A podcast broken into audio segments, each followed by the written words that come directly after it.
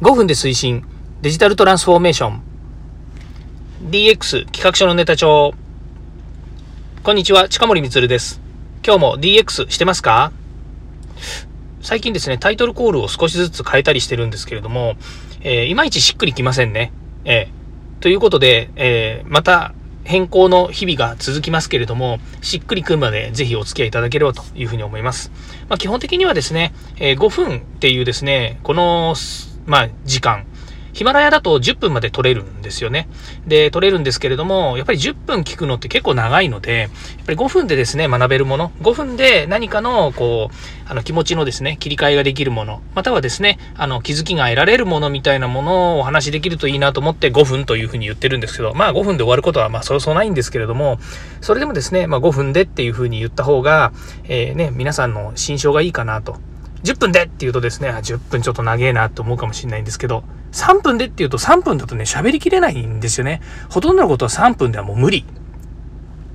ということで、まあ5分でというふうに言っております。えー、ということでですね、まあ今日のお題何かっていうとですね、お話ししたいことはデジタル化と DX の違いっていうことについてお話ししたいんですね。なんで今更かっていうようなところなんですけれども、実はちょっとね、あの、分かっちゃったことがあるんですよ。今回のヒマラヤのですね、ヒマラヤが急遽ですね、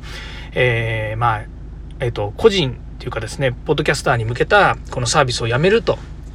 まあ、あの、ポッドキャスターのへの、えっ、ー、と、サービスをやめるというだけであって、音声配信とかですね、こういう、まあ、いわゆる、あの、なんでしょうね、その、えっ、ー、と、オーディオブックみたいな事業をやめるということではないんですけれども、日本においての新規のですね、やはりこう、音声を、あの、上げる、つまりアップロードして皆さんに聞いてもらうっていう活動を制限していくっていうことは、まあ、事実上ですね、えー、個人の方のポッドキャスターを相手にしないというふうになるので、まあ、それはそれでサービスが終了するということでですね、残念なことなんですけれども、まあ、これ、実は私はこれ、あの、ヒマラヤで撮ってるので、9月の末でもう配信ができないんですよね。で、まあ、今日もまた配信してますけれども、まあ、基本的に次のプラットフォームを見つけるまで、まあ、もう見つけたんです。そっち移ることにはなるんですけども、実際次はもう、ポッドキャストという形で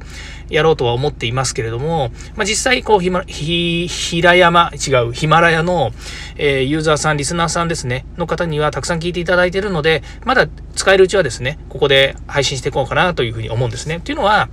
別にあの、聞いてる方からすると、ヒマラヤのプラットフォームだったから良かったっていうのは関係ないと思うんですよね。まあ、ヒマラヤは、ヒマラヤの、なんていうんですかね、ヒマラヤ、ヒマラヤに登録している、えー、ポッドキャスターさんをたくさん知ってるので、あの、プラットフォームが使いやすいそこのプラットフォームに行けばいろんな人のが聞けるっていうのだったらまだいいんですけれども、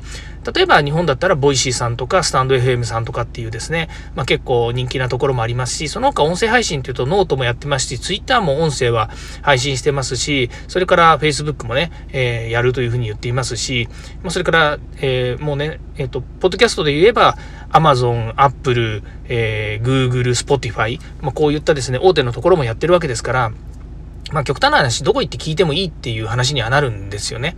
で、これ、裏を返すとですね、個人で言うとやっぱりプラットフォーム依存になりがちなんですよね。なぜかっていうと、だったら自分のブログにですね、音声貼り付けときゃいいじゃんっていう話にもなるんですよ。だけどそうすると検索の上位には上がってこないし、誰も聞きに来ないので、じゃあプラットフォームに載せることによって、プラットフォームがメディアに対して広告かけてくれたりとか、やっぱりそこに、えっ、ー、と、多くのリスナーさん、ユーザーさんっていうのがくっついてるので、そこ経由でやっぱり聞いてもらえるっていうのがあると思うんですよね。例えば、カテゴリー分けにしてたりとか、イベントトをやったりとかっていうですね、まあいわゆる、あの、なんでしょうね、そのプラットフォーム自体の、その、いろんな活動の中で、え個人個人の人たちがこう浮いてくるというかですね、人気が出てくるっていうのがあると思うんですね。これはまあ、どこのプラットフォームでもほとんど一緒だと思うんですよね。だから、個人で、えー、個人の人がほとんどやっぱり人気がある。例えば、えー、そうですね、有名芸能人が、まあ、ポロッと自分のブログの方に音声を載せましたっていうと、やっぱりそれだけでも人気がある人だったら1万、2万、もしくは10万、20万、えー、ついてくるんですよね。で、そういう人たちが例えば、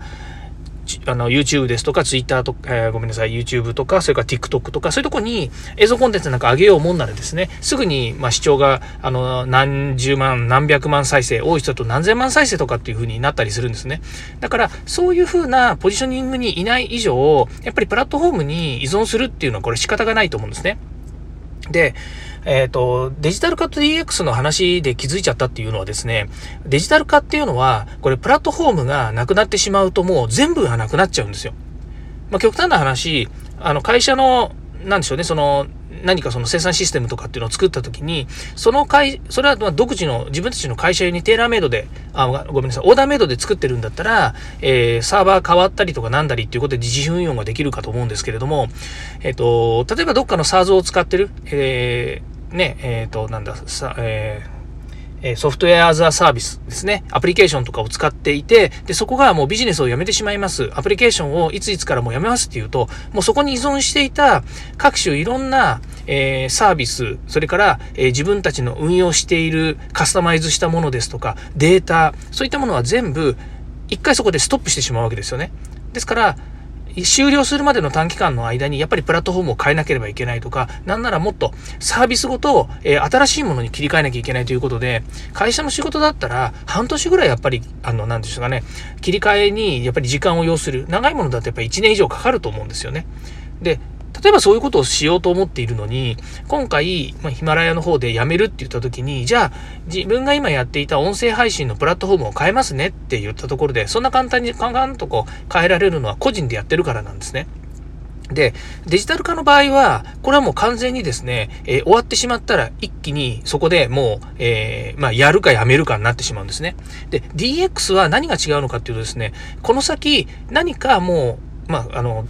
いわゆる概念的なものなのかもしれないですけど、まあ、ブーカの時代って言われているように、将来何が起こるかわからないわけですよね。例えばその SARS のアプリケーションを使っていると言っても、一気にやっぱりこうね、市場が変わって、ももしくはコンペティターが現れて、その今まで使ってたところがもうやめてしまいますと。もしくはどっかに買収されますって言った時に、えー、そのままの環境が使えない可能性もあるわけですね。そういった時に、いかに自分たちが、えー、いわゆる自分たちの仕様に基づいた使い方や、それから開発をしていたとしても、そのプラットフォームに依存しない。なんなら、え今はこのプラットフォーム使ってるけども、いつでも違うプラットフォームにすぐにでも切り替えられるんだよっていう運用の仕方をするとか、それからデータの持ち方をするとか、または標準的、世の中オープンソースっていうのがありますので、世の中標準的なですね、えー、そういったそのフォーマットに基づいて、いつでも切り替えられるようなことにしておくとかですね、まあそういう柔軟な考え方と運用体制っていうものを DX の中で構築していくっていうのが、これからのデジタルの、まあ、いわゆるえー、まあ、デジタルトランスフォーメーションと言われているような、あの、姿なんだろうなというふうに思うんですよね。で、よく言ってますけれども、やっぱり手作業でやってたものとか、それから人が運用してるものっていうのは、いつでも戻れるんですよ。で、戻れるって言ってるのは人が処理すればいいから。その代わり時間もかかるし、それから手続きも毎回同じことしなくちゃいけないしということが大変なので、デジタル化にしたりとか、まあで、いわゆる IT 化をしていくっていうことになってた、これまでしてきたんですけれども、でもやっぱりプラットフォーム依存であるとか、アプリケーション依存、ベンダー依存っていうものはどうしてもロックがかかってしまうっていうのが今まであって、それがやっぱり、あの、デジタル化するときには、もう顕著に現れてたんですよね。ですからもう、あの、ベンダーの言いなり、SIR の言いなり、で、アプリケーションがもうなければ仕事が進みません、進みませんというような形でロックされてた部分があるんです。で、そういうロックされてた部分が、この DX によってですね、ベンダーロックではなく、自分たちが自主的に決められるんだと。で、自分たちが仕様を決めて、まあ、なんならオープンソースだからどこに切り替えても大丈夫ですよっていうような状況に持っていく。これ一例ですけれども、まあ、そういったことをね、えー、していくように考えていくっていうのが、このデジタルトランスフォーメーション DX 推進の大きな役割の一つなんですね。そうすると単純に技術やデジタルの話だけではなくて、どうマネジメントするのか、会社としてそれに対して予算をどうつけるのかとか、それから計画をどうするのか、この先の、まあ言ってみればそのセキュリティの話ですとか、それから、何でしょうね、危機回避、危機管理の話だったりとか、っていうことにも直結してくるわけですけれども、そういったですね、BCP ですね、事業継承の話も含めてですね、え、考えていくっていうのは、この DX の大きな流れになっていくのかなということで、えー、ね、改めてというか、今更ながら、そういうことも考えながらですね、自分 DX の中での、えー、プラットフォーム依存に関してですね、えー、今後、え、そういうやり、そういうやり方じゃねえや、え、そうならないようにですね、自分自身が、え、考え方を変えつつですね、また継続していきたいなというふうに思っています。えー、さっきも言いましたけれども、えー、ヒマラヤさんのプラットフォームは月末まで使えますので、またですね、この放送どんどんやっていきます。ということで、今日5分で推進って言いましたけども、また10分くらい喋ってますので大変申し訳ありませんでした。こういうスタイルがやっぱりいいのかなっていう気がしますね。ということで、え、また次回も、えー、ぜひお願いいたします。近森光でした。ではまた。